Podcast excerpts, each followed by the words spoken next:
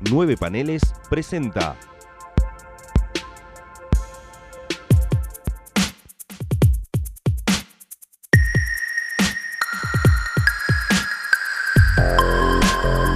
Eventorama.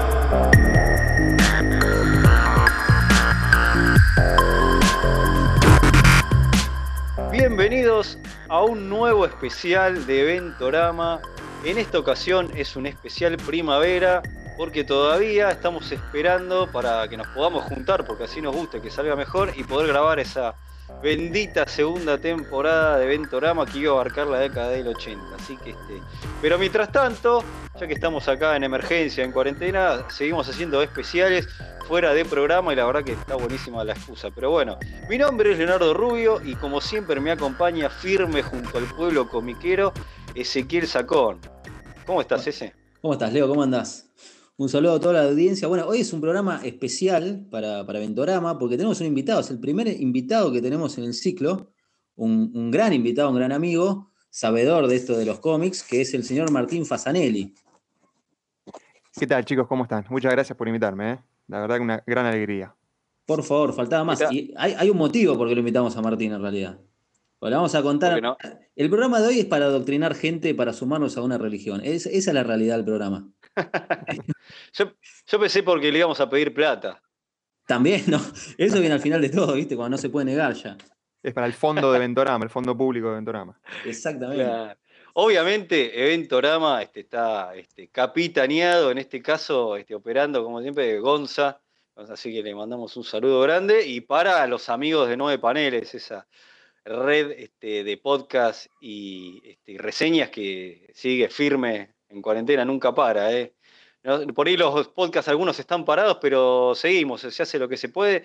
Así que, este, bueno, sí, hoy la verdad que es un podcast bastante especial y lo cual este, creo que a todos nos pone muy contentos. Este, hace rato que queríamos este, eh, traer invitados, de hecho, bueno, la segunda temporada de Ventorama era, la idea era con invitados, pero bueno, arrancamos así, lo trajimos un gran amigo, este, un conocedor. Vamos a decir que la, eh, acá nuestro invitado es, es, es, fiel seguidor de Ventorama, que nos escuchaba siempre. Nos sigue de, de Cemento. De Cemento, desde el programa número uno, allá con las, era... las sagas de, de, Superman de principios de los 90. Genial. Que era, que hay gente que todavía nos sigue escuchando. El otro día este, Martín Fernández Cruz, le mando un saludo, este, me dijo que estaba escuchando este Ventorama y que bueno, que lo estaba pasando bien. Así que. Bueno, es, eh, es interesante así. remarcar que en el programa de hoy confluyen las grandes vertientes de información comiquera de hoy en día que se pueden encontrar por las redes, ¿no? Porque tenemos representantes en cierta manera de Ouroboros, de nueve paneles, obviamente, y de Comiqueando también, en cierta manera. Es cierto, es cierto, es los, verdad. Para mí son las tres grandes vertientes hoy por hoy de edición comiquera en las redes.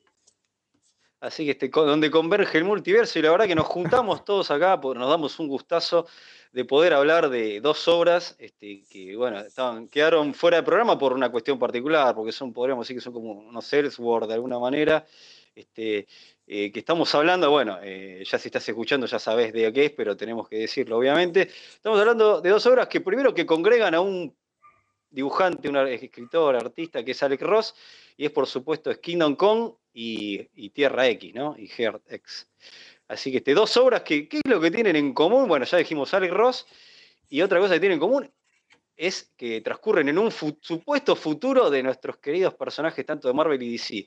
Después el resto de las obras van por sus caminos distintos, así que por eso acá nos vamos a meter, vamos a hacer por orden de publicación de obra, este, y nos metemos a analizar curiosidades y, este, y contar todas, y debatir estas cosas. La verdad que yo puedo decir que tuve el gusto de, volver a releerlas estas obras. Pensaba no hacerlo, por lo menos alguna de ellas, y la verdad que releerlos me, me hizo bien al alma en estos momentos de emergencia, en cuarentena, cuando estamos grabando esto, que este, la verdad que viene, siempre los cómics acompañan, a nosotros que nos gustan, y nos hacen este, bien al alma. Y bueno, y quiero decir que de alguna manera, podemos decir entre comillas, este podcast tiene la bendición, de alguna manera, media chantamente lo digo, pero bueno, del querido guionista de Herdex, que es Jim Kruger porque lo posteé en las redes que iba a estar hablando de esto y bueno, primero lo compartió en su historia y después este, me respondió unas preguntas que yo le había hecho cuando tuve el gusto de hablar con él por, por Facebook, así que algunas de esas las voy a contar acá para todos ustedes este, lo, que, lo que me dijo. Así que, pero eso cuando nos toque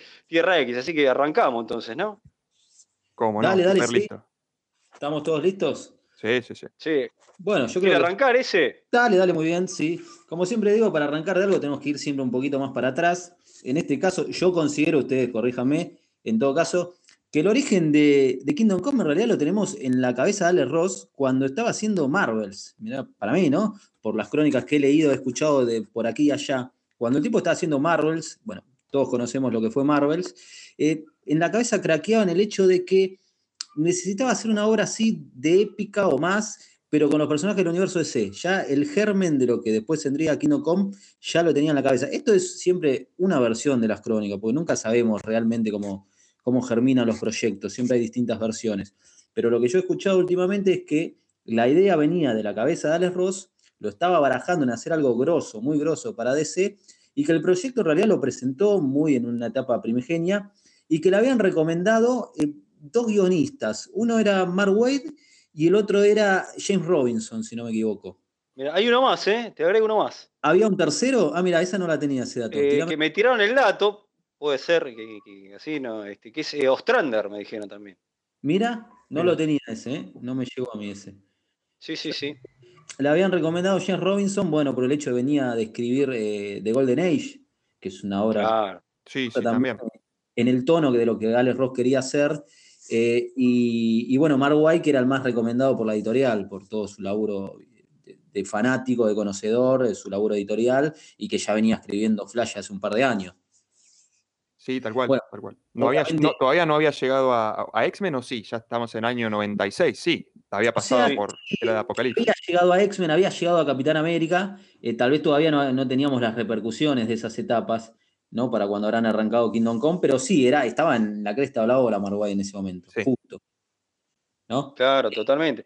Y claro, es, interesante lo que vos decís ese porque Alex Ross, que junto con Kurt hacen este Marvels, que era, ¿qué pasaba en los 90? Que hablamos tanto en, Torama, esta, este cambio de esta, este pasado, pasado primer lugar, no sé cómo decirlo, Image, este tipo de historias distintas, este, este, malinterpretación de alguna manera, por lo menos nosotros podemos decir del superhéroe, ¿no? Cómo se llevaba todo al extremo, donde, este, no sé, había una vista de otra manera, ¿no? no entonces, el, no sé, el, clasicismo, el heroísmo, o, qué sé yo, si querés, los buenos modales. Tal cual, como que pasaba por otra cosa, e, era más también una cuestión estética de cómo tenían que vestirse los héroes, qué lugar ocupaba la ultraviolencia, cómo se resolvían los problemas y mucho de encontronazos, encuentro pochoclero y mostrar eh, armas y, minas en bolas también. Y, como vos decís, eh, Leo, creo que todo esto que fue gestado en Marvels fue como una advertencia frente a todo eso que se venía, que se vaticinaba, que creo que con Kingdom Come se terminó de... claro.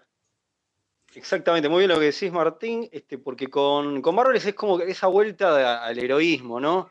Está bien, bueno, eh, pasamos una era oscura, se pudrió todo, de alguna manera vinieron estas nuevas editoriales, estos nuevos, estos nuevos autores, se fue todo al carajo, digamos, de otra manera. Bueno, volvamos un poco al, reenamorémonos del, superhéroe, una, como diría un amigo, este, este, eh, fue una deconstrucción y ahora era la reconstrucción, ¿no? Obras reconstructivas, lo voy a citar porque me encantaría este, traerlo en algún momento, que es a Luquitas, Luca Ferrero, que dice... Gran amigo.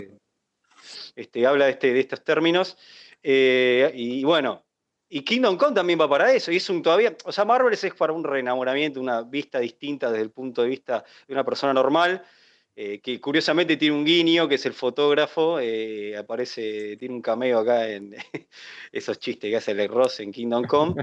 Y, este, y había una cuestión de Claro, es como un llamado de atención, digamos, ¿no? Como diciendo, bueno, se va todo el carajo, va a pasar esto, bueno, y tienen que volver los grandes, tienen que volver el grande, de alguna manera, este, para hacernos ver que, estábamos equivocados, o que, no, no, sé si estamos equivocados, estábamos yendo por mal camino, me gusta mejor, porque como diciendo, este, estábamos equivocados, también si querés. Este, eh, bueno, no sé quién quiere continuar. No, no, e, es como vos decís, a ver, en Marvel era como recordar un poco de dónde venimos, recuperar esa magia de los personajes como eran en la década del 60, un poco de los 70, recordar para atrás. Es curioso que las dos grandes obras de Marvel de aquel, de aquel momento eran El Hombre Sin Miedo de, Frank Miller y Romita Jr.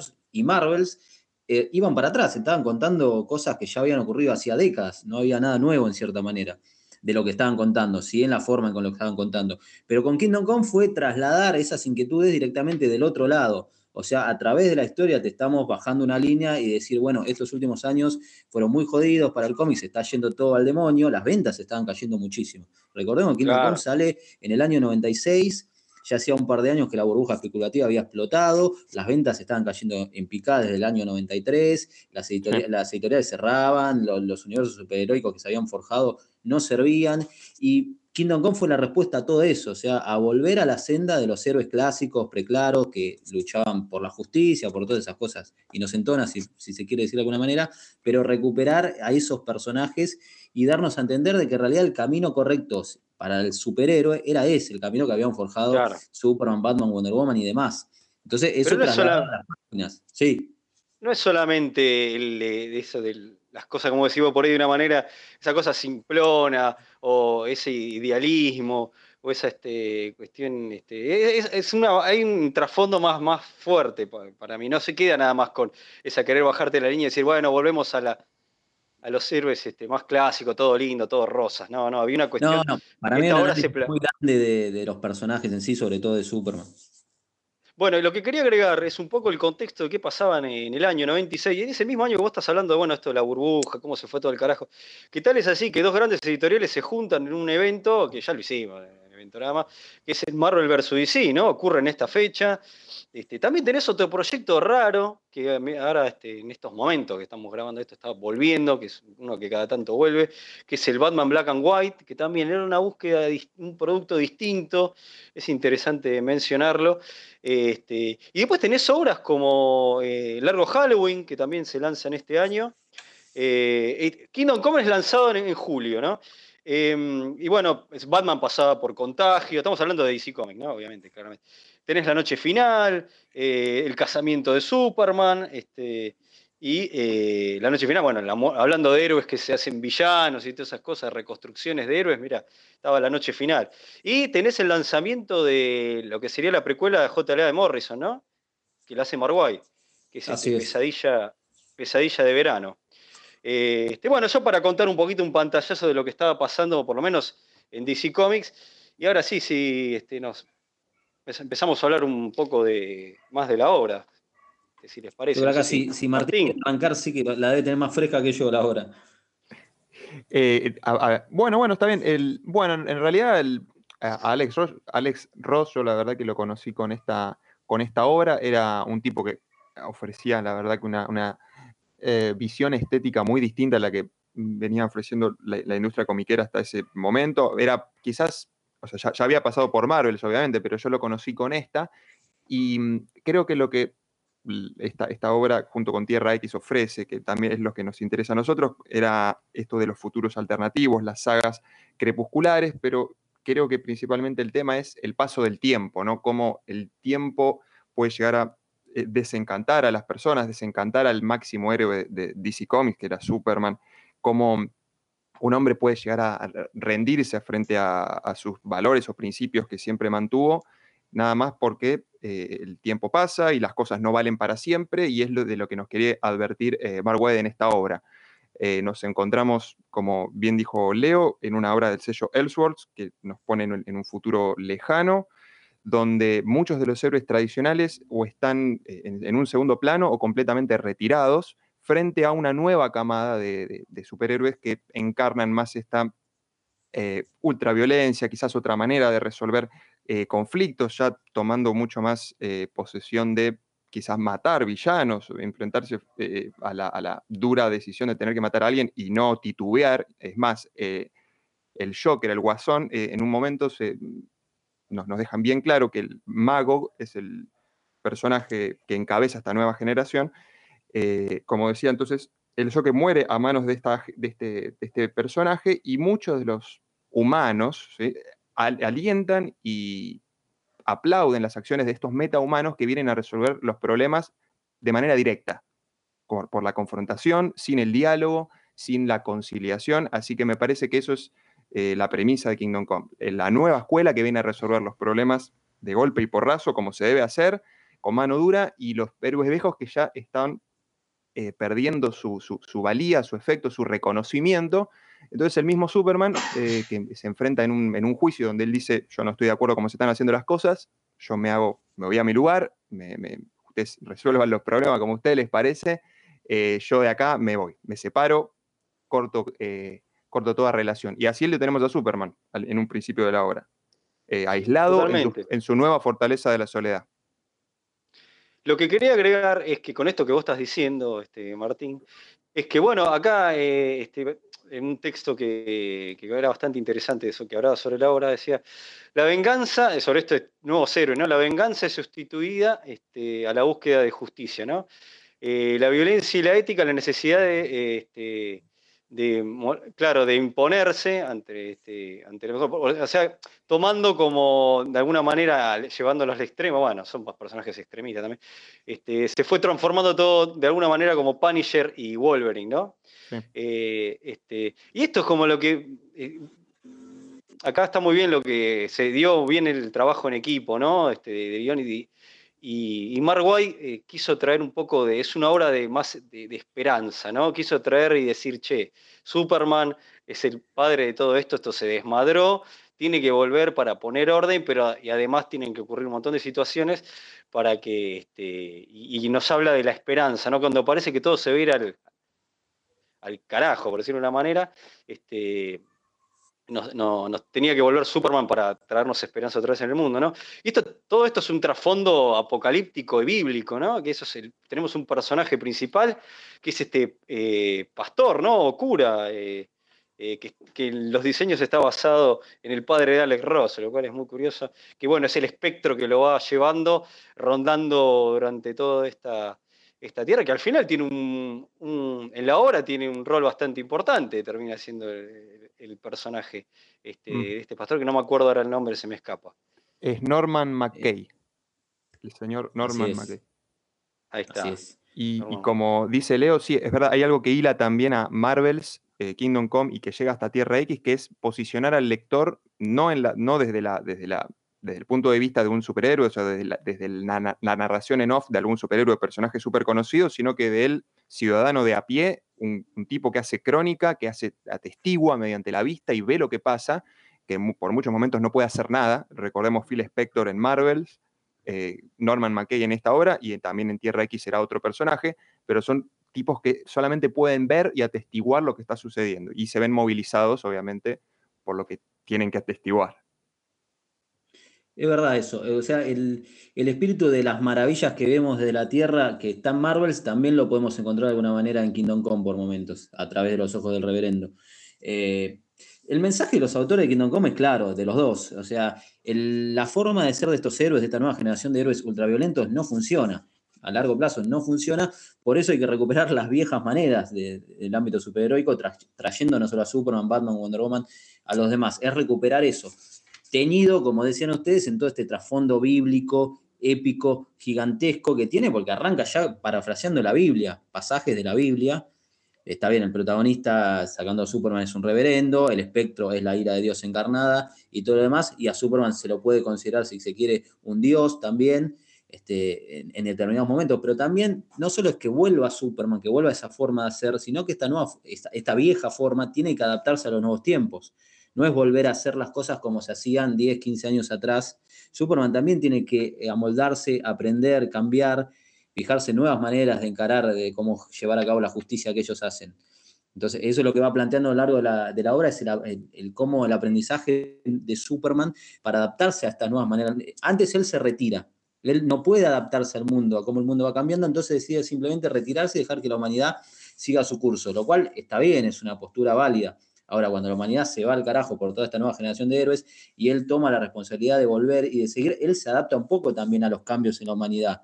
No sé si, si opinan más o menos así. Claro, eh, lo que pasa es totalmente coincido y lo que pasa es que también él se retira porque eh, sufre una tragedia tremenda, ¿no? O sea, la muerte de Lois y todo el Daily Planet, o sea, eso también es como eh, el empuje para, su retiro, que es más, no quiere que lo llamen Clark, ¿viste? Es tremendo, totalmente deshumanizado.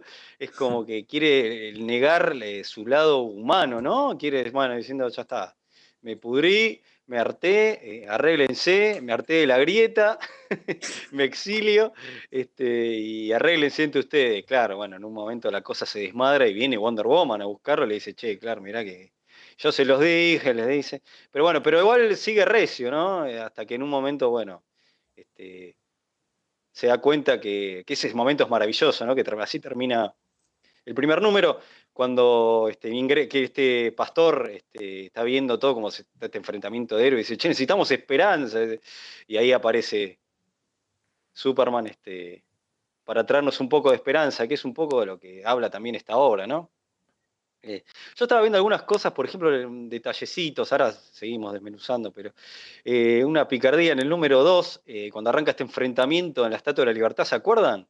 Sí, sí, sí. Que ahí es donde Superman con, con esta liga, y hay un ese Americomando, y eso, ¿sabes qué me hizo acordar? A un, al guion fallido de la película de Watchmen, de San Ham y Terry Gilliam, que arrancaba con un enfrentamiento de la Estatua de la Libertad que se iba este, de los Minutemen y los cancelaban, o sea, los prohibían, salía el acta aquí. Bueno, me hizo acordar un poco de eso, no, no sé si fue un guiño o nada, pero no sé, no pude evitar empezar eso de superhéroes totalmente descontrolados, se desmadra todo, y el, y el gobierno que los quiere prohibir, ¿no? Que bueno, que eso también es otro trasfondo este, de, de esta obra, ¿no? Esa cuestión de, este, bueno, y tenemos distintos bandos, ¿no? Acá vemos, este, se forman distintas posturas eh, y distintos este, bandos y coqueteos entre el bien y el mal entre cierto personaje, ¿no?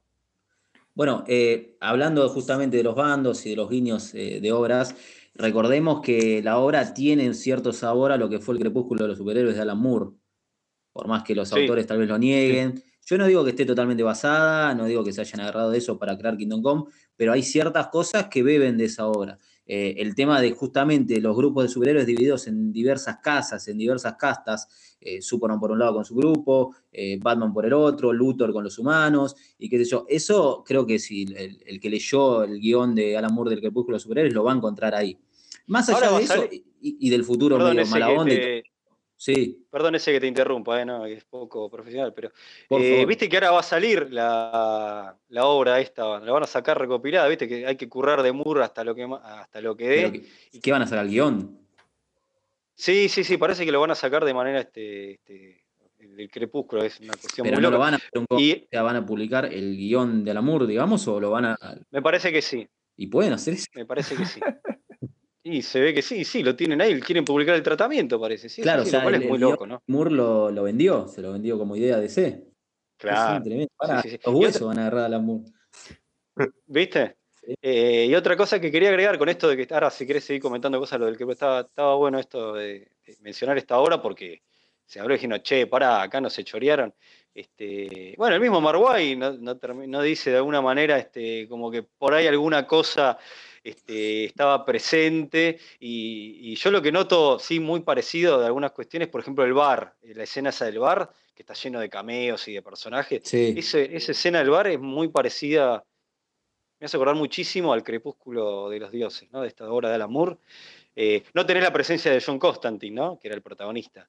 Eh, pero a diferencia, hay que decirlo, esta diferencia del Crepúsculo de los Dioses, que era una obra que era totalmente mal, Alan Moore en ese plan de, destrucción del superhéroe. Este, eh, era, era re mala onda lo que planteaba. Este, y por eso, yo creo que Marguay, a diferencia de eso, con lo que estamos diciendo, quiere plantear este, este por ahí mostrarte estas pinceladas así de oscuridad y mostrarte todo, lo terrible que todo, pero te, te trae esperanza, como otra vez lo vuelvo a repetir, habría que hacer un, un clic. Ya no repetimos, ya no repetimos más exactamente, pero vamos a repetir esperanza este, en este podcast, sobre todo cuando hablamos de, Kingdom Come. Eh, no sé qué, bueno, qué les parece. cuesta, llegar, cuesta llegar también a, ese, a esa esperanza, como también cuesta que a Clark Kent, él, permita que lo llamen Clark, porque como vos dijiste, durante los tres primeros números y gran parte del cuarto lo llaman Cal.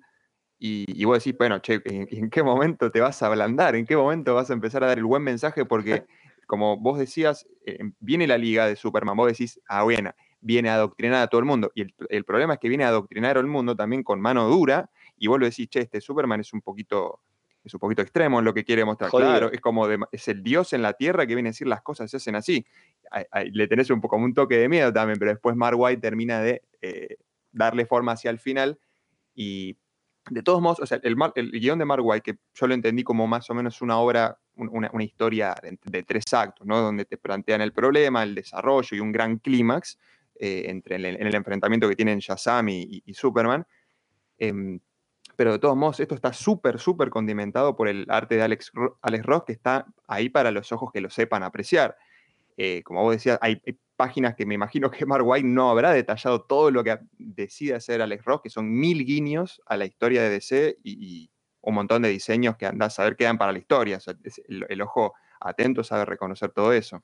No hay duda, tenés este, en la escena del bar, lo ves a, no sé, a The Shadow, a Rorschach, a Village People, eh, está, eh, hay un chiste, bueno, ese se ve bastante presente con Marvin de los Super Friends, eh, no sé, y, podemos este, pasar... Hasta, los creadores de, Superman, Batman y, de Wonder Woman también. Aparecen los, los Schuster, Siegel, Bokane, Phil y Bill Finger también.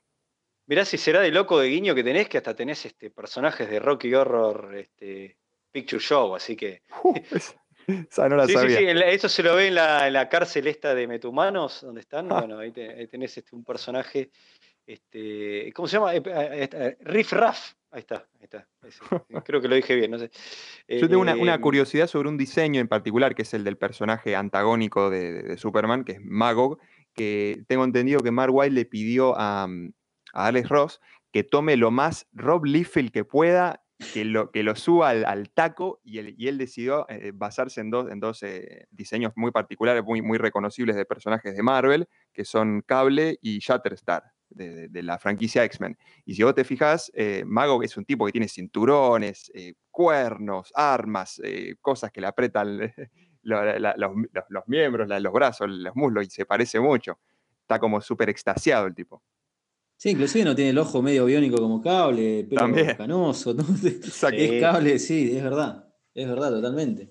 Está clara la alegoría. Y además, bueno, cuando ya que estamos hablando de las perlitas, este, también en un momento este, ni hablar de Planet Krypton, ¿no? Ese guiño que, hacen a Planet Hollywood con superhéroes. Este, después tenés en una vidriera, ves los libros de Holly Mason, de, este, y de este, libros de, Watchmen, ¿no? Y referencias. está el libro de, Jonathan Lowe de, La Edad de Oro, de Golden Age, si no me equivoco. Después ves en la, en la, pared escrita quién vigila a los vigilantes, bueno, de Watchmen. Este, claro, sí, sí, sí. Uno se pone a pensar a ver si la obra hubiera funcionado en otro tiempo, que no fueran los noventas, porque Quizás hoy si reescribieran Kingdom Come no sería en forma de protesta o advertencia frente a lo mismo. Y segundo, no sé si hubiera funcionado de la misma manera con otro artista que no sea Alex Ross. Como que quedó A, nivel epopeya, es, una muy buena historia, sí, pero quedó en la cumbre por, por todo esto que estamos diciendo ahora. Y bueno, ¿y qué pasó con las continuaciones? Que eso, ya aprovechamos para decirlo, vamos a dejar para otro especial, vamos, eh, donde hablaremos sobre The Kingdom y este, Universo X y Paraíso. Este, ahora nos concentramos en Kingdom Come y, este, y Tierra X, ¿no? Pero eso influye un montón, este, inclusive en, la, The Kingdom y en esas pseudo secuelas que tuvo Marvels, como este, Código de Honor, que a mí me cae simpática, eh, y bueno, y, tantas otras que, rondaron este, esto de esta explotación de, Marvels, Conspiracy, que es una obra muy rara de, este, eh, Dan Abnett creo que es, eh, y Igor Corday, que la dibuja como los dioses, que la recomiendo, que rondean en la onda Marvels, pero de este punto de vista de una persona normal frente... Pero bueno, este, van por otro lado, pero es, muy cierto lo que decís, Martín, de, peso que tiene este Alex Ross, y yo creo que eso también fue un poco lo que le pateó en contra a, Tierra X. Bueno, si quieren, por ahí vamos a ir redondeando Kingdom Come, así nos metemos en Tierra X, no sé si qué les parece. Sí, sí, totalmente. A ver, el, dibujo de Alex Ross es maravilloso y es obviamente un punto muy fuerte del éxito de la obra. Eh, sacando Marvel no se había visto algo así y no se había visto con diseños nuevos, con personajes clásicos, pero con diseños nuevos. El, Superman de Kingdom Come, el, símbolo en sí se convirtió en un ícono, hoy por hoy reconocible totalmente. Eh, para mí la obra es una respuesta a su época. Es imposible que tuviera la misma repercusión en otro momento, ni si, si era ahora o en los 80. Respondió a una época puntualmente fue una respuesta a cierto movimiento de esa época y por eso causó tanto impacto y fue lo que permitió que empezaran a verse las obras de otra manera. Después vino rápidamente la JL de Morrison, por ejemplo, se empezaba a recuperar esa luz que había en los superhéroes de, la Silver Age, si se quiere de esa manera. obviamente que el escritor que lo podía haber hecho únicamente era Mark Wade, eh, que tenía DC por lo menos en ese momento ahí, el único que tenía ese fanatismo por los personajes preclaros de la Silver Age era Mark Wade, no había otra. Yo creo que hubo una conjunción entre los dos autores de una manera tan grande que sumó muchísimo más que individualmente. No había forma de que fueran otros autores que pudieran lograr esa obra puntualmente. Para mí, o sea, personalmente la considero el, mejor cómic de superhéroes de la década del 90. Opinión personal, obviamente. Sí, sí, totalmente. No sé, Martín, este, este ¿qué tenés este, para agregar sobre Kingdom Come? Mira, no, la, verdad que, la verdad que no. ya dijimos, el guion es potente, eh, simple, en, cuatro números te logran contar todo esto, y si vos te fijas, es bastante interesante como le da, Marwai le da voz a pocos personajes, no son demasiados, son más los que se dibujan, los que ves sentados alrededor de una mesa, quizás, o, en los grandes conflictos de, explosivos que se dan en la obra, los que tienen mucha, mucha eh, espacio para, decir y, transformar es, son Superman, son Batman, eh, una Wonder Woman también mm, con el paso del tiempo encima, eh, que, la lleva también a tomar decisiones como decir, che, ¿dónde quedó la paz y, la verdad de, Wonder Woman? Pero mm, después a Green Lantern y mucho no, o sea, es más bien la estética, su imagen, de, la, pesadumbre, el, paso del tiempo, canoso, sentado.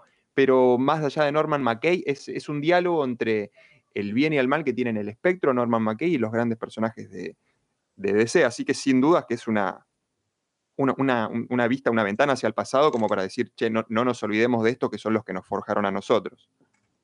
Claro, y es interesante, yo te agrego con, por ejemplo, el personaje de Green Lantern, que no sabés cuál es Green Lantern, quién es, es Alan Scott, es este Hal Jordan, en ese momento estaba muerto en los cómics actuales, pero ¿quién Y con Flash pasa lo mismo también, suponés que es Wally, pero, o es Barry, o es, viste que hay, y bueno, Hawkman ni hablar, es como que Hawkman representaba a todos. Era como que se, englobó en esos personajes, se los unificó, las tres encarnaciones, bueno, que en realidad no es así, eh, creo que el Green Lantern era Scott, si no me equivoco. Sí, sí, este, pero no era ni Carl Reiner, claro. Este, pero está bueno eso, Guiñe. Bueno, y ni hablar el rol que le da al Capitán Marvel, que yo le compartía a ese, bueno, y Batman, que es como siempre un guacho que tenés que desconfiar, este, que te hace creer que el final está con los malos y el final este, no, es Batman, no te va a cagar o por lo menos a nosotros. no sé, a, los, malos sí.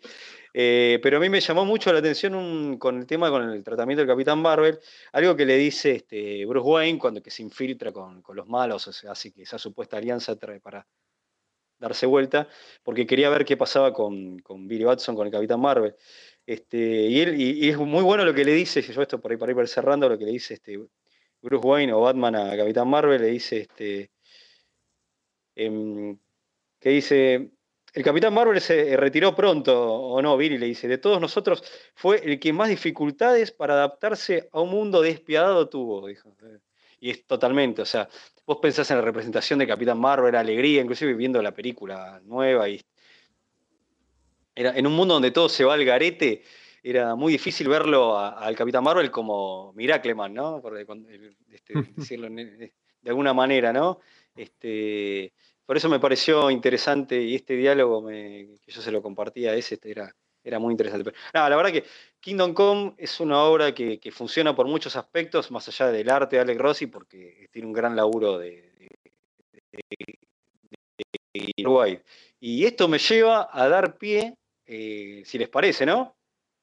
Sí, sí, sí, estamos. Siempre. Eh, eh, a dar pie a la otra obra, que acá se viene una pregunta muy interesante. Nos vamos a meter en Tierra X. Una gran obra que para mí, en mi humilde opinión, este, no tuvo la misma repercusión que fue Kingdom Come.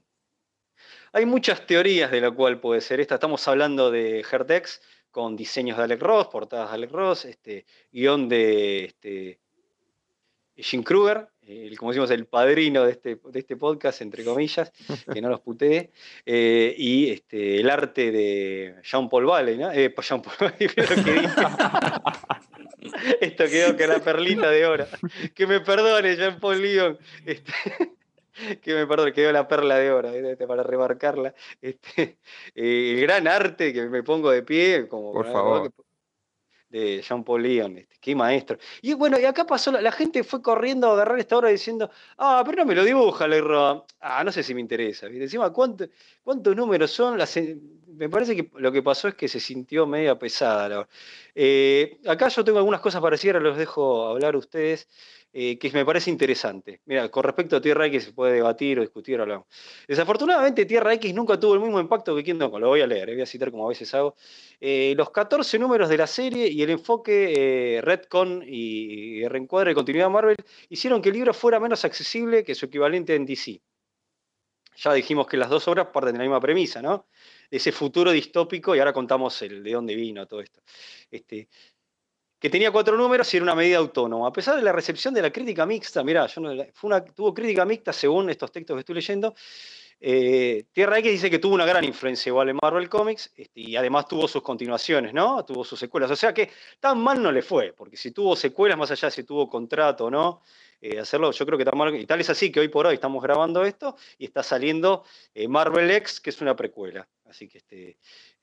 pero me parece que es interesante este punto de decir, che, ¿qué pasó con Tierra X? Que de alguna manera no funcionó como Kingdom Come y mucha gente aún hoy por hoy no lo conoce y por ahí eh, lo están leyendo ahora mismo o le está picando la curiosidad por ahí por este mismo podcast o porque nosotros, como decía Ezequiel, hacía el chiste, estamos evangelizando a todo el mundo este, como el pastor de Kingdom Come con, Tierra X, que es una obra bastante desconocida. Si quieren hablamos de cómo surgió la obra, debatimos un poco esto y yo después les cuento a ustedes eh, ¿Qué fue lo que le pregunté a Jim Kruger sobre, y me contestó sobre sus influencias para la obra?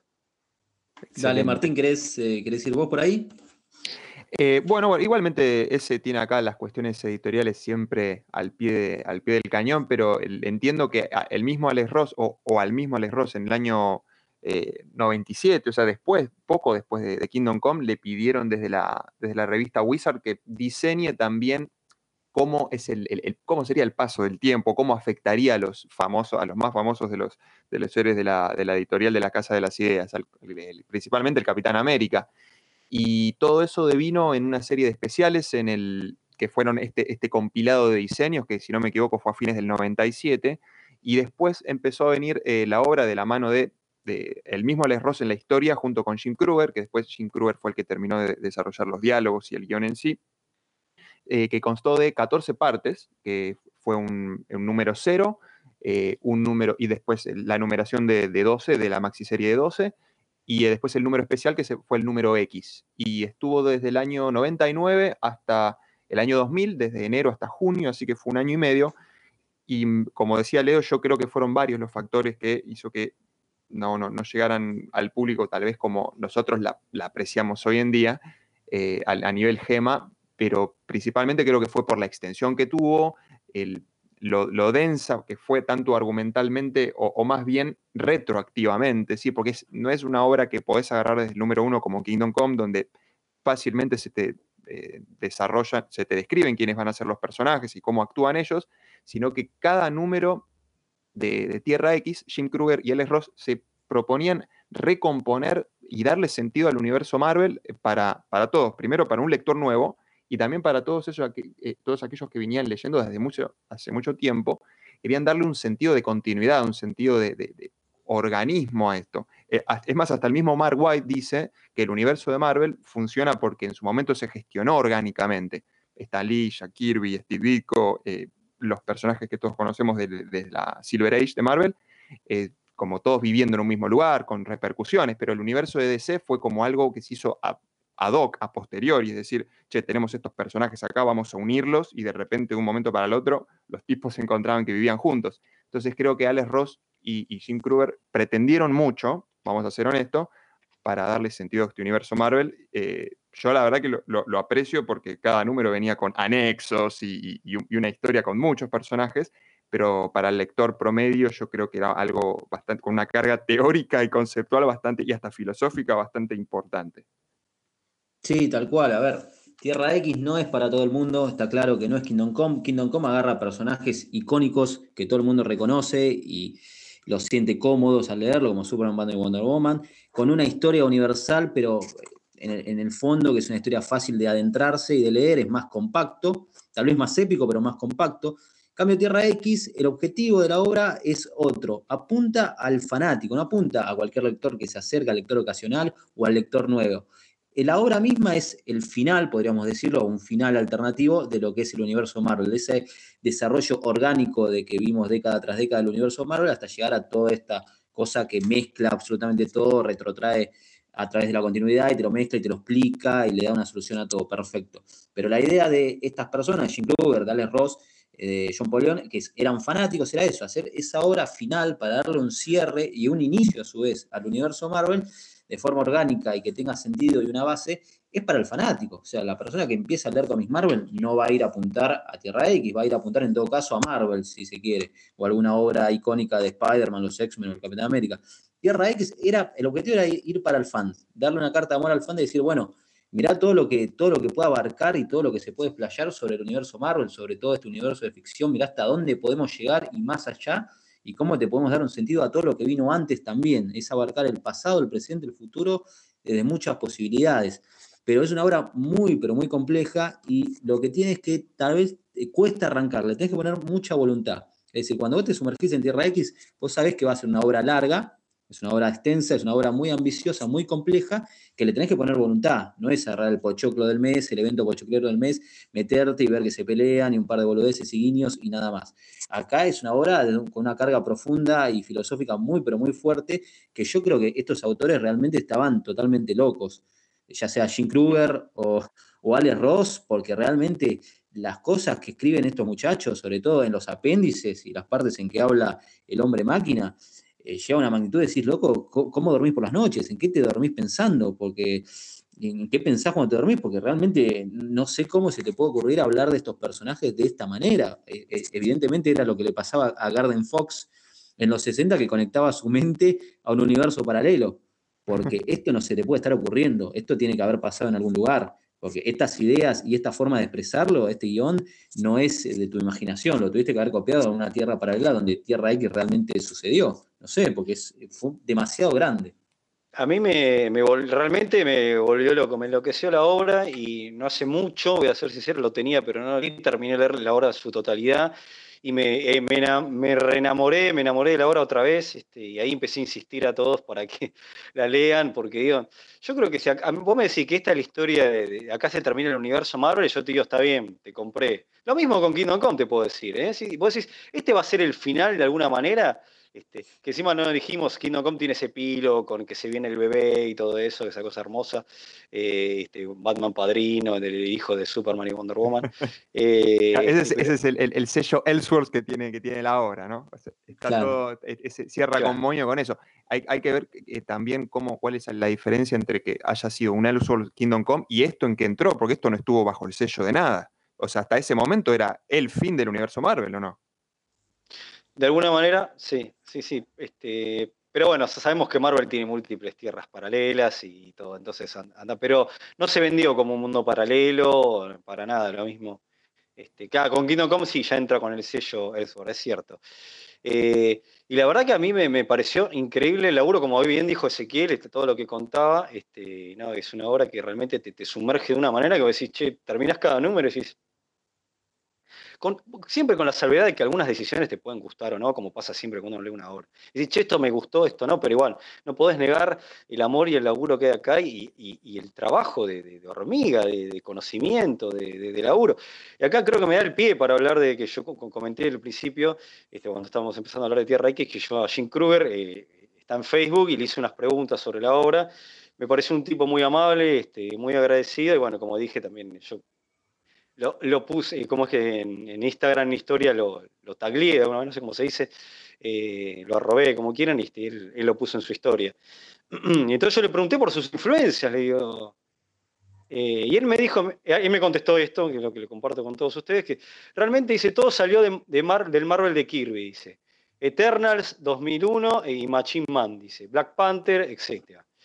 Y luego eh, fue escrito en un estilo que mostraba mi amor por Alan Moore y Grant Morrison, dice. Porque, claro, y él cuando me dice esto, le digo, claro, yo noto que hay mucho de, de, Moore, que si esta obra, no sé, vos decís, che, por ahí la escribió Moore, pero claro, ¿viste? pero bueno, lo hace Kruger, que sin duda sus influencias de, esa mezcla de Moore y Morrison se notan este, y, lo demuestra, y que es un tipo que, sabe y que es un gran, grandísimo escritor y para mí es realmente una picardía, lo digo así, que no sea tan reconocido. Y ahora aprovecho para mencionar esto que mientras este, preparamos para hacer el eventorama, eh, estuve buscando muchas reseñas. Eh. De Kingdom Come encontrás un montón y las reseñas de Kingdom Come por lo general son positivas.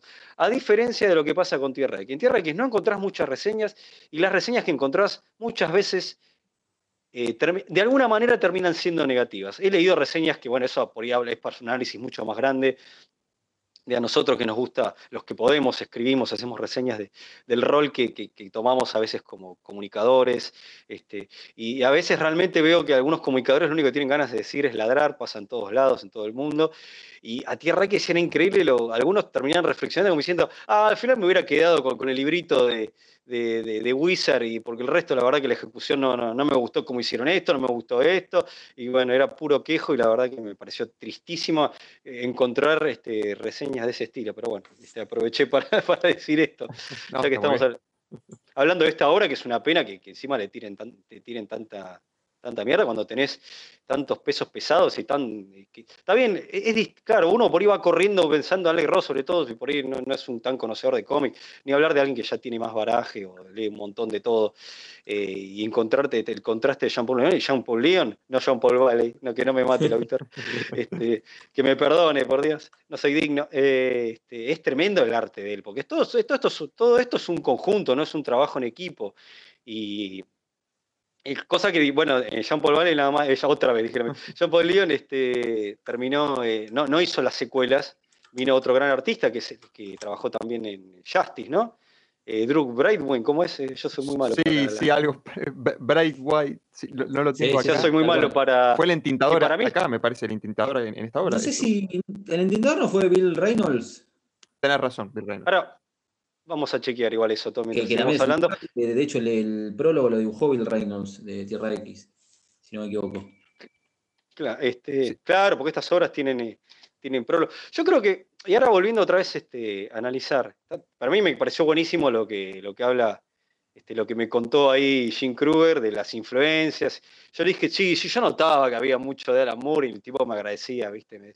Este, que es un autor que dice esto hay que decirlo, Alex Ross que lo eligió porque, bueno, primero había leído eh, una obra de él que, la verdad que yo admito, no tuve el gusto, y estoy con mucha ganas de hablarlos, que es The Food Soldiers. Eh, y parece que Kruger había colaborado en unos Marvel Visions, uno que eran unos especiales con unas reinterpretaciones de los personajes de Marvel. Entonces Alex Ross, al ver este estos tipos de laburo, dijo, mm, este, este es perfecto, me parece, para, para ya que Marvel me, contrató de esta idea delirante que arrancó con presentar un Kingdom Come de Marvel y hacer un Spider-Man gordo. Así fue como inició como un chiste y terminó siendo esta obra que, que se dedicó a repasar todo el universo Marvel y contar, según ellos, su visión del futuro. Eh, la verdad que el chiste salió, este, la verdad que salió buenísimo, ¿no? Eh, eh, eh, no sé si, bueno, ¿qué más este, tienen ganas de, hablar de la obra? La verdad que yo me encontré con un montón de cosas en esta obra. Ya de, movida, de, ni hablar, después vamos a seguir ampliando en otro momento los universo y paraíso, pero me encontré con un montón de cosas y, maravillado y, estupefacto. Creo que les pasó más o menos a los tres lo mismo, ¿no? Sí, a ver, fue como una especie de cadena de recomendación. Yo llegué, a ver, yo en su momento la intenté leer en una época, no estaba mentalizado para sumergirme en lo que fue Tierra X, entonces la colgué apenas la arranqué.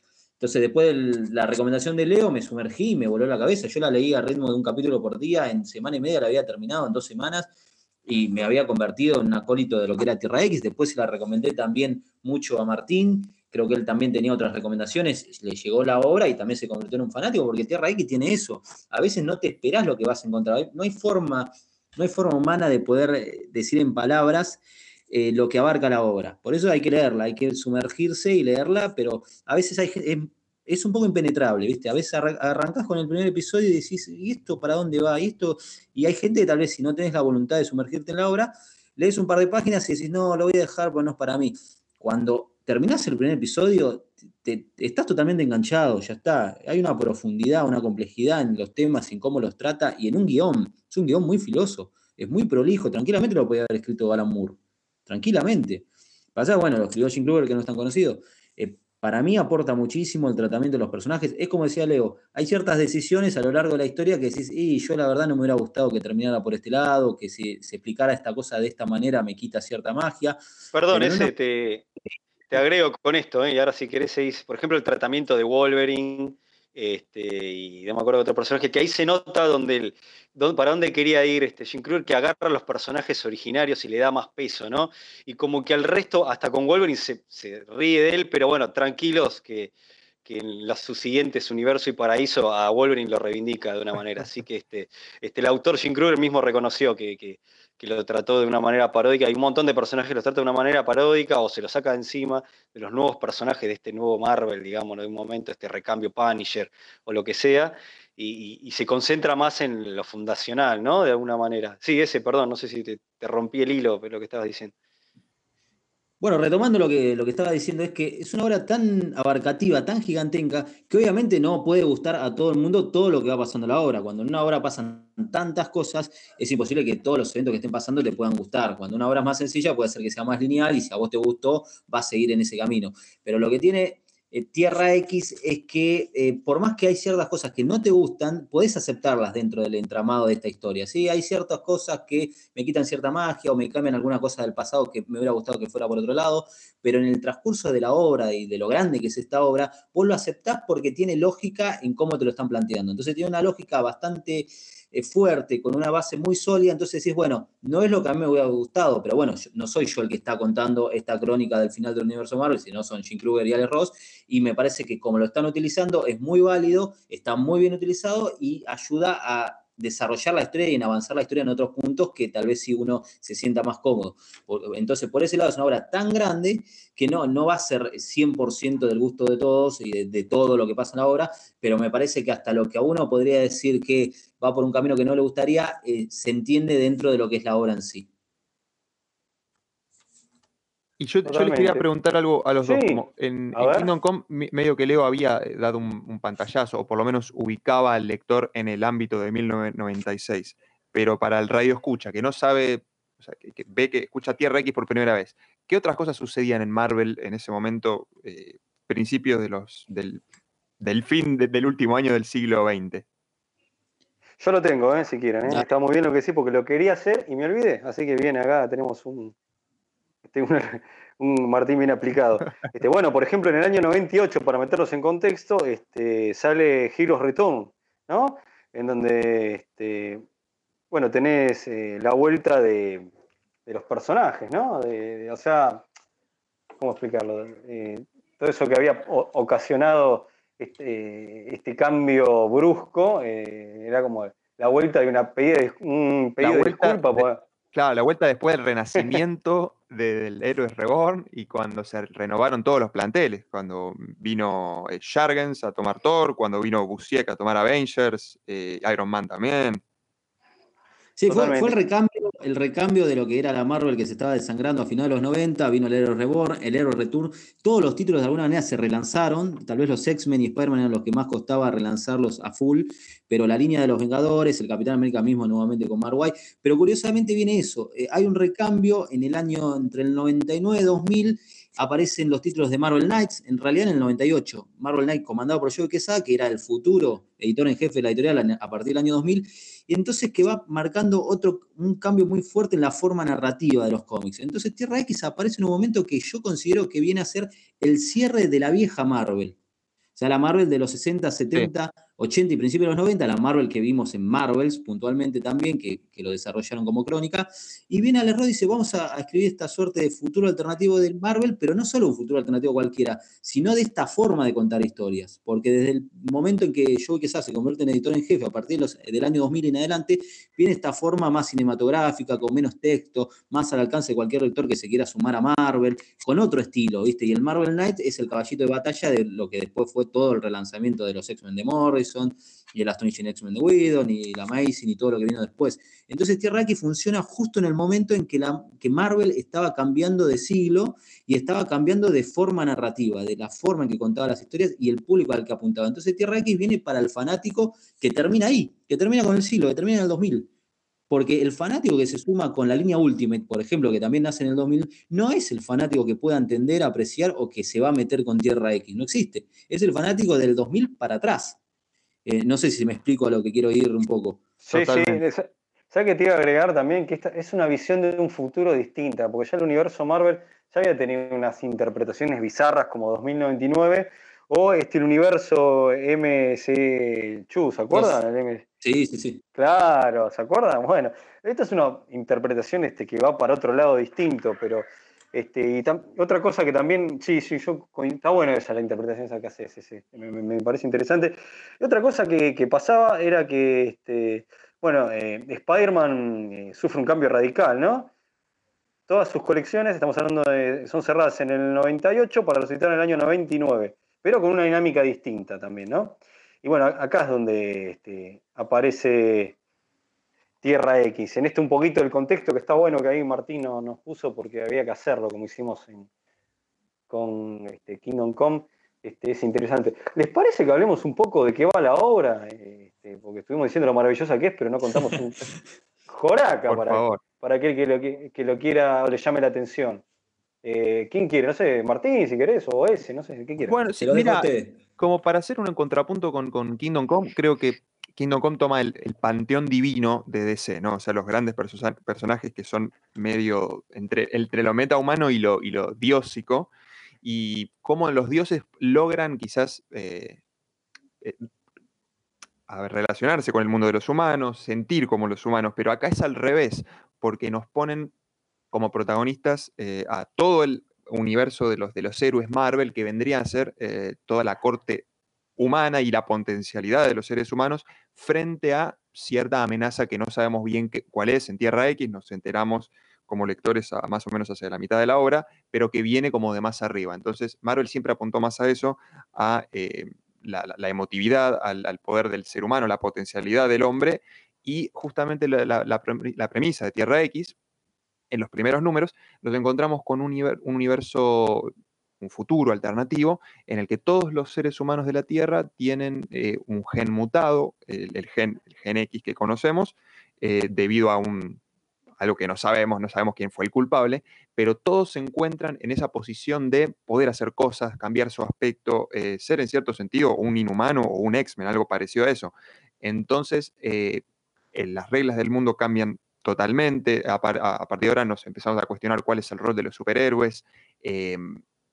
Qué manera, de qué manera nos podemos gobernar entre nosotros, eh, quién tiene el poder en el mundo, si, todos somos superhéroes, cuál es el mejor poder del mundo. Y eh, eventualmente eh, nosotros vemos que Jim Kruger y Alex Ross le dan mucho poder a una habilidad en especial, que es el control mental, la telepatía, que hoy en día lo vemos también como el gran poder de, nuestras vidas, en las redes sociales, en los medios de comunicación. la, capacidad de influenciar en los demás termina siendo el poder eh, más poderoso, más poderoso de todo, más potente, ¿no? Más allá de la plata o el poder político. Entonces, este, ese cráneo rojo, ese cráneo, ¿no? Ese pibe con poderes mentales, este, está muy bien, muy actual el planteamiento. Por eso decía, creo que ese decía, apuntaba eso a la, densidad de la obra, porque en realidad la historia uno la podría resumir en cuatro números, como en Kingdom Come, o sea, el verdadero problema y la resolución pero todo el resto de los números son rellenos de mirá hasta dónde, o sea, cómo se targiversó quizás este personaje famoso, o en dónde reside eh, la, economía mundial en este mundo, en este futuro alternativo, eh, quién tiene el poder, cómo se reparte, cómo se autosustenta un mundo donde todos son poderosos, hay una crisis energética que también eh, Reed Richards está muy metido ahí para, para resolverla, así que creo que es más el, la presentación de un nuevo statu quo, de un mundo nuevo que nunca y no se imaginó en el universo Marvel y por eso es tan eh, pesada y tiene tanta carga. Nosotros nos metemos de directo en el foco de eh, Machine Man o X51, una creación de, de, Kirby, tanto como otros personajes que son centrales en la, obra, como el Capitán América, los Inhumanos, eh, los Cuatro Fantásticos. Y nos encontramos frente al problema de que Watu, el, el observador, eh, se queda ciego en este futuro y están buscando un reemplazante. Un reemplazante que pueda albergar todos los datos y la información posible en su disco duro. Y entonces acude a una inteligencia artificial, a un cyborg, que es eh, X51. Lo llama a la base de la, de la, de la su base en la Luna, donde tiene su observatorio en el lado azul de la Luna, y, mm, y, lo llama para hacer eso, para, de nuevo, como en Kingdom Come, ser el testimonio, ser el que la prueba de todo lo que está ocurriendo y, diga, mira dónde se fue tu mundo, eh, de todos modos nosotros no tenemos más que observar. Kruger y Alex Ross le dan sentido a muchas cosas, o sea, ¿por qué Watu observa? Eh, por qué la gente se, eh, está mutada, todo el mundo está mutado, cuál es el rol del verdadero rol de los superhéroes, por qué de repente en el universo Marvel en los años 60 tenemos tantos héroes mutados, como desde Spider-Man, pasando por los Cuatro Fantásticos y llegando a los X-Men, por qué hay dioses en la Tierra como Thor, o sea, porque Thor es un personaje más que tiene lugar en los Vengadores. Entonces, como que eso también es lo que jodió un poco al lector, pero a, nosotros tres seguro que nos reinteresó, pero el tema de retocarles muchos pasados y darle sentido a muchas cosas que en su momento no lo tenían, eh, terminó siendo como un tratado de la continuidad, del principio y del fin del Marvel. Y entonces es una obra, una obra muy autocontenida, eh, pero que a la vez es súper pesada y, súper, va, para mí hermosa.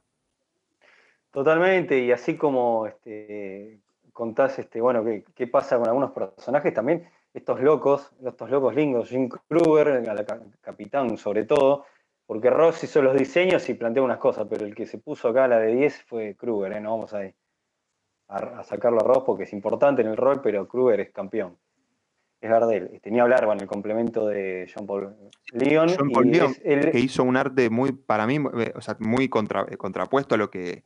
O sea, tendrá los diseños de Alex Ross, pero muy contrapuesto a Kingdom Come, porque el clima de, Tierra X es muy opresivo, muy decadente. Yo lo sentí así. Los personajes con, esos claroscuros fuertes que tiene, eh, con, muy, con mucha pesadumbre encima. Un Capitán América también, como, como en Superman, también ya que resigna sus principios, sus valores, que dice, ya está, esto no es para mí, soy un héroe de la vieja escuela y ahora háganse mierda y resuelvan los problemas como puedan porque yo no puedo. El Capitán América, en la, llegas a la hora en que dice, yo no puedo y se me perdió la voluntad, no, no, no puedo más.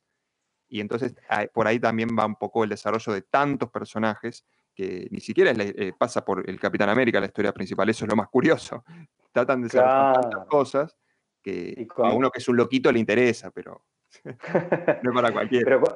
Pero, cuando ves la explicación de cómo se desarmaron los cuatro fantásticos, o qué fue, le, fue pasando a cada persona, a los X-Men, a, cada personaje como el Capi, o, por ejemplo ya en obras más adelantadas, cuando como yo dije, te dan la explicación del origen de Wolverine, que es distinto al de Origin. Este, ¿Al de Arma X de Barry Windsor? Claro, este. No, no, no, no, ah, no el de, Origin. Jenkins, sí, sí, sí. sí. Claro, le va, por otro lado y, te, este, da explicaciones de lo que se... Bueno, el origen de los asgardianos. es terrible. Me pareció una Me encanta. Y me, pareció, pero me saco el sombrero que no tengo puesto en la cabeza. no me la saco porque me muero. Pero salvo que fue un mutante mutado por, por estas, este, este el evento que ocurre en Tierra X. Este, me parece que está bueno para, lo, lo que comentamos fuera del aire con, con Martín, para decir el bingo, ¿no? El bingo de Tierra X, que, fue con cosas que acertó. No sé si les parece, ¿le parece Ezequiel también? Sí, por favor, por supuesto.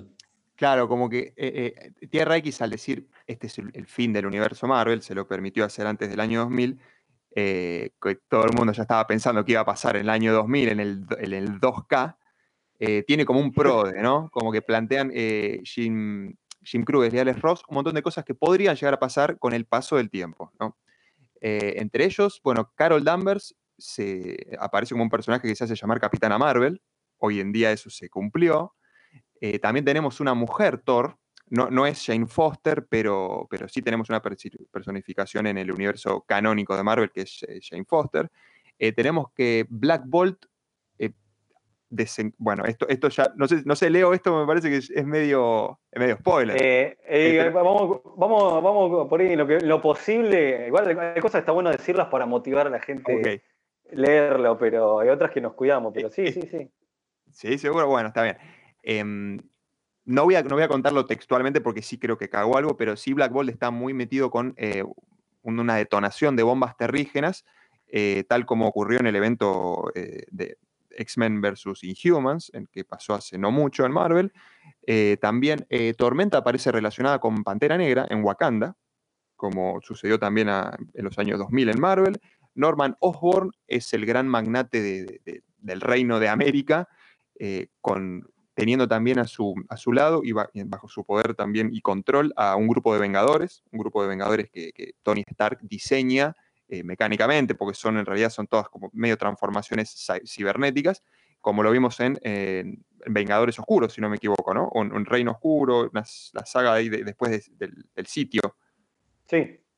Y por último, bueno, también vemos cómo los héroes se, involucran o se asocian con el gobierno, quizás, que eso lo vemos tal vez más fresquito en Civil War, pero lo vemos también mucho antes, atrás, desde, desde antes de Watchmen. Y así que creo que son muchas cosas las que vimos que eh, la, editorial llevó a que se concretaran, pero mm, de todos modos creo que después la, Marvel y Joe Quesada y sus eh, y Bendis en, Marvel en los años 2000 llevó todo como para otros lados, a que sea un evento coherente, pero en, los, en, la, materia de eventos, en lo cinematográfico, en el evento anual, eh, en los grandes crossover, pero no, no este, con esta profundidad, para nada, que por eso quedó una, como una obra medio, como de un sello paralelo, me parece. O sea, salió T-Rex, salió Paraíso, salió Universo, pero como que fueron obras más de autor dentro del gran canon de Marvel. Es más, después les pusieron el sello de una tierra eh, tal vez Leo o, ese lo sepan mejor, pero tiene un, nombre aparte, no es la Tierra 616 tampoco. No, seguramente decía una Tierra paralela con número, no recuerdo cuál es el número de Tierra X, sinceramente. Eh, no, no, no. Eso lo estableció propiamente Alex Ross, que, dijo, yo, que nosotros queríamos que, este, que esta versión alternativa del futuro de Marvel sea tan válida como otras, pero a su vez no queríamos quitarle eh, validez a las demás, por lo tanto, todas tenían que tener el mismo valor. La línea 2099, el Marvel Comics 2, el de Días del Futuro Pasado, como que todas las líneas alternativas tuvieran el mismo valor. Son todas líneas paralelas, es así. Como los Elseworlds en DC también. Claro. Claro, yo lo que este, hablamos fuera de con Martín, que con Kingdom Come en un momento parece que todo se quería llevar, si bien como que tiene el sello Elseworld, pero en un momento como que se coqueteó o se quería llevar a que el futuro de algunos personajes o del universo de sí terminaran en Kingdom Come, ¿no? Sí. Que después eso, bueno, bueno, no sé si te acordás, eso se acuerdan, que después al final, no, bueno, quedó, quedó este, ahí, es malo, pues ya lo, pusieron en una tierra en particular, tiene su propia tierra, el universo este Kingdom Come. Sí, creo que, creo que es la Tierra 22, no me acuerdo. Ahora yo me marqué, en su momento me parece que era la Tierra 22, no me acuerdo. Pero se utilizó mucho ese universo de Kingdom Come después, cosa que parecía imposible en algún punto, se empezó a utilizar en distintas obras. Obviamente capítulo para el Noventorama, ¿no? Sí, claro, totalmente. Bueno, eh, sí, un momento mencionamos al, entintador, que es Bill Reinhold. Sí. Este, ahí, está, ahí lo dije bien. Este, bueno, y a Jean Paul Leon, eh, ahora hace poco había, este, hizo eh, de, Batman. Criatura de la eh, Noche. criatura de la Noche, claro. Jean Paul Leon tenía, lo tenías también en Cíclope y Fénix. Tal cual. las aventuras. Las, nuevas aventuras. Claro, este, que es un artista, pero demencial. No, sé cómo, este, cómo definirlo, su estilo, porque para mí es muy particular. A mí me cuesta porque no, no, no sé cómo ubicarlo, el estilo de él. Es que, es que muchas cosas tampoco hizo Leo, eh, o sea, más allá de lo que acabas de decir, creo que no sé si algunas portadas o, especiales, pero mucho más no, eh, o sea, son estos 12 números de Tierra X y, los, y las miniseries estas que nombrás. Y sí, tiene una, da mucha, mucha importancia a las caras, a los gestos, todos los personajes en Tierra X generalmente se los ve bien de cerca, además de dibujar unos fondos del carajo, pero tiene mucha importancia o mucha preeminencia el claro oscuro, eh, por momentos me parece medio Mazukeli, pero después no tanto. Eh, no sé. Eh, pero me parece que estaba bueno hablar de, del, arte, ¿no? De los autores, todos en su a veces uno se queda con tal y tal y tal, pero me parece que por ahí tratar de mencionarlo y darle la fuerza que merecen, que es algo a veces que se, que se reclama en, las críticas o análisis este, de las obras. Claro, fueron, fue un cuarteto. Fue un cuarteto, cada uno aportó lo suyo. Kruger, Ross, eh, John Polión y Bill Reynolds también, los cuatro. Totalmente, totalmente. Me parece que hemos desmenuzado Tierra X, este, eh, eh, hemos este, dicho lo que, se habló bastante, me parece lo que teníamos que decir. No sé si a alguno les quedan algo más para como cierre de, de esta magnífica obra, obviamente más allá de la recomendación, ¿no? No, sinceramente, más allá de, que por favor le den una oportunidad y lo lean porque no se van a arrepentir, eh, y que ciertas versiones de personajes son muy interesantes. Eh, lo curioso es que no se han utilizado en otras horas que no sea la línea del universo de Tierra X. ¿Viste? Por ejemplo, el Superman de Kingdom Come ha aparecido en títulos mainstream de la editorial, dentro del canon, se, se ha juntado, se ha fusionado de cierta manera con un universo más. Pero los de Tierra X, yo ahora por lo menos no me acuerdo haber visto, no sé, el Capitán América de Tierra X, esa versión tan poderosa, tan icónica, no la vi cruzarse con alguna otra versión o con la línea tradicional. No ha pasado eso con Tierra X, me parece, a diferencia de Kingdom Come. Tal vez Bien podría haber aparecido en, la Secret Wars de, Jonathan Hickman, pero, no, no, no. Yo no sé si es por respeto o por un contrato tácito entre Ross y la editorial, o simplemente porque no se quiso tocar, o consideran que no hacía falta, Pero a diferencia de Kingdom Come, que sí, el Superman de Kingdom Come se ha utilizado, inclusive eh, Jeff Lowe lo ha metido en Superman Batman, se ha utilizado bastante.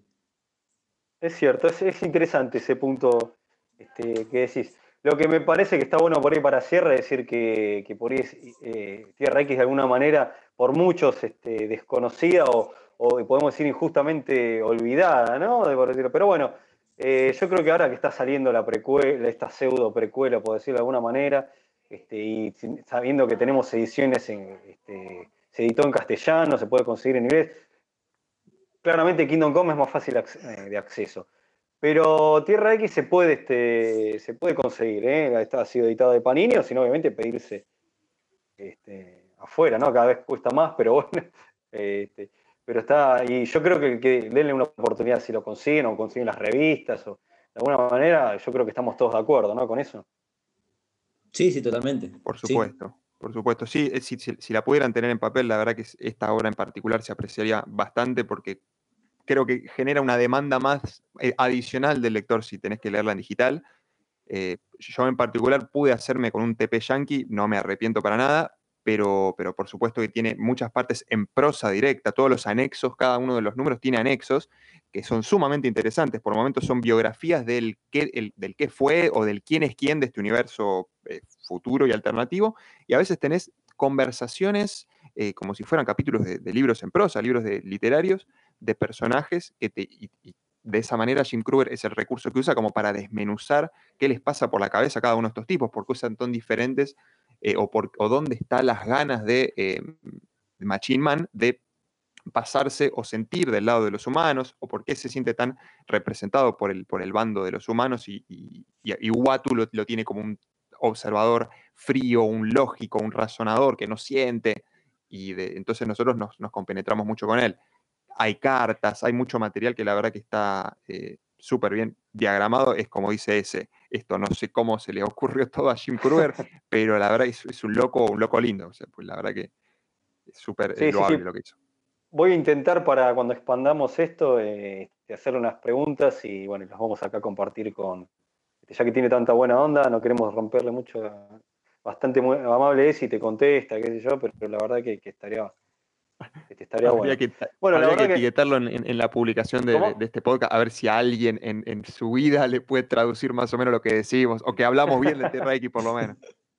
Totalmente, totalmente, que lo merece, totalmente lo merece. Así que, bueno, nos hemos dado el gusto, no sé cuánto ha durado el creo que ha, sido extenso, pero me parece que es sumamente interesante de darnos el, gusto de hablar de estas obras y bueno, la verdad que fue un placer tenerte, Martín, con nosotros. Te vamos a volver a invitar seguramente, ¿no es cierto ese? Obviamente cuando hagamos la esperada secuela de este especial, de acá, no sé, dos años, un año, cuando se pueda dar, eh, obviamente vamos a estar los tres para seguir desmenuzando las secuelas de estas dos grandes obras. Gracias, che, con mucho gusto. Encima, muchas de las cosas que leí en el último tiempo fue gracias a ustedes y a Eventorama, o sea que yo la verdad que súper contento, súper chocho. Genial. Espectacular. Se cierra. Espectacular. Bueno, eh, ya sabemos que para seguir a, este, Nueve Paneles y sus magias, sus reseñas y sus podcasts, tienen en Facebook, lo buscan como Nueve Paneles y con Instagram arroba 9.paneles. Y los podcasts que están ahora, porque ya explicábamos, bueno, la emergencia, la cuarentena, son lo que están saliendo por ahora, este, es distinguida competencia nueve paneles, pero hay muchos otros que están esperando que nos podamos ver las caras y, este, grabar.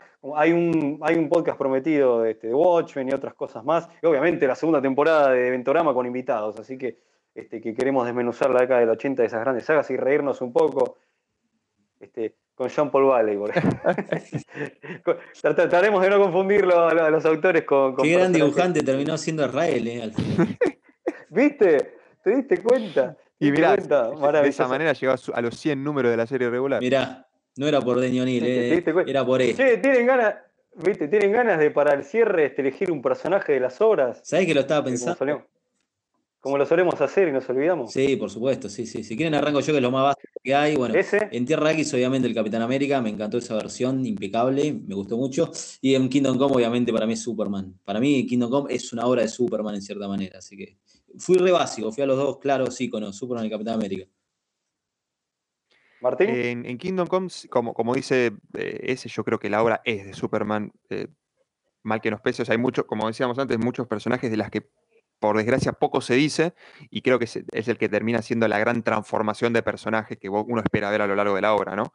Eh, así que yo también me juego por Superman y en, en, Tierra X el personaje que termina siendo el mismo viaje, yo creo que termina siendo el Capitán América, pero me quedo con el protagonista, con, con el Machine Man, porque la verdad que no tengo muchas otras oportunidades para decir que el hombre máquina es mi personaje favorito y acá realmente te, identificas con él, o sea, porque le, hace las preguntas al observador que, vos le harías. El Jim Kruger pone en, la voz del, hombre máquina lo que vos le estarías preguntando, a qué está pasando acá, explícame, explícame, porque, porque no entiendo, y, eh, y me quedo con él. Mira, la verdad que este, voy a ser redundante con mis compañeros, ¿no? pero sí, yo coincido absolutamente. Después tenés algún que otro personajito por ahí, o cosas maravillosas, o, viajes que, o personajes que transcurren, este, e inclusive en las secuelas, pero nada, sí, sin duda los personajes son Superman de, Superman en Kingdom Come y el Capi, por ejemplo, o el Machine Man, este, que son este, excelentes este, personajes. Y también un gran personaje que es el, termina siendo re importante, es el pastor de que nadie lo elige, es el padre de Alex Ross, pero este, es un tremendo personaje al final, este, termina siendo este, en la obra. Así que. Este, sí, es verdad. Termina siendo parte de la transformación de, Superman, o sea, final, su, pase final a la humanidad. Totalmente, totalmente, totalmente. también, también hay, es, bastante importante, creo que el personaje también desposeído eh, junto con el Capitán América en Tierra X también es eh, Reed Richards. Richards es el tipo que está sentado, que está totalmente confundido y, enajenado porque perdió todo. Es el, que perdió todo, hasta se, aísla y queda barbudo y súper descuidado con el, con el traje de Víctor, del Doctor Doom. La verdad que es irreconocible. También es un gran trabajo el que hacen con ellos, con él.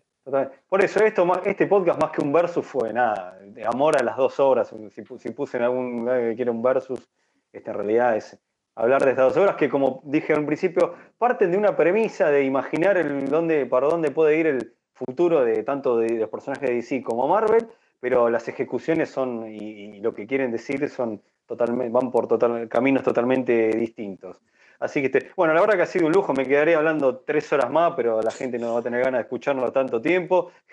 este, este, ya nos van a odiar, así que, este, y bueno, y continuaremos con algún otro especial o ya directamente por ahí cuando podamos este, será grabar la, temporada. Así que, bueno, vamos a agradecerle nuevamente a Martín. ¿Y dónde te leemos, Martín? Otra vez. El... Mirá, cuando, me digno a escribir algo, eh, los amigos de Euroboros suelen publicar algunas notas eh, o, análisis que hago, análisis medio raros. Tengo algunas notas hechas sobre B de Vendetta, 300, medio, quizás medio históricas o medio filosóficas o cosas que quizás no se pusieron a pensar. Tengo algo con We Tree de, Morrison, pero solamente ahí y, no, no mucho más.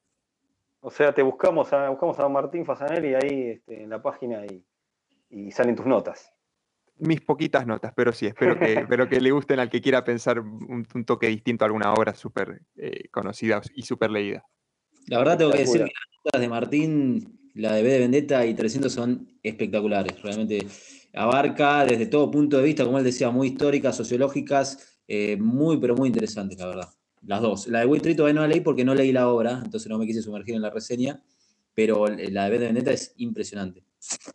Y bueno, yo les voy a tirar una hora que, la verdad que es preocupante o no, porque tienen, las obras tienen finales esperanzadores, pero yo creo que estamos viviendo nuestros propios Kingdom Come y Tierra X en este momento. ¿eh? Yo creo que hoy pensaba diciendo, me imaginaba el Leo joven cuando estaba en y al final como que me siento que ahora mismo estoy viviendo mi propio este, Kingdom Come o Tierra X. No sé si a todos les pasará lo mismo, pero estamos viviendo un momento muy particular y de alguna manera estamos en un momento, es, es re distópico lo que estamos viviendo. La, la, verdad que la realidad supera la ficción, sea con redes o con virus o con todo.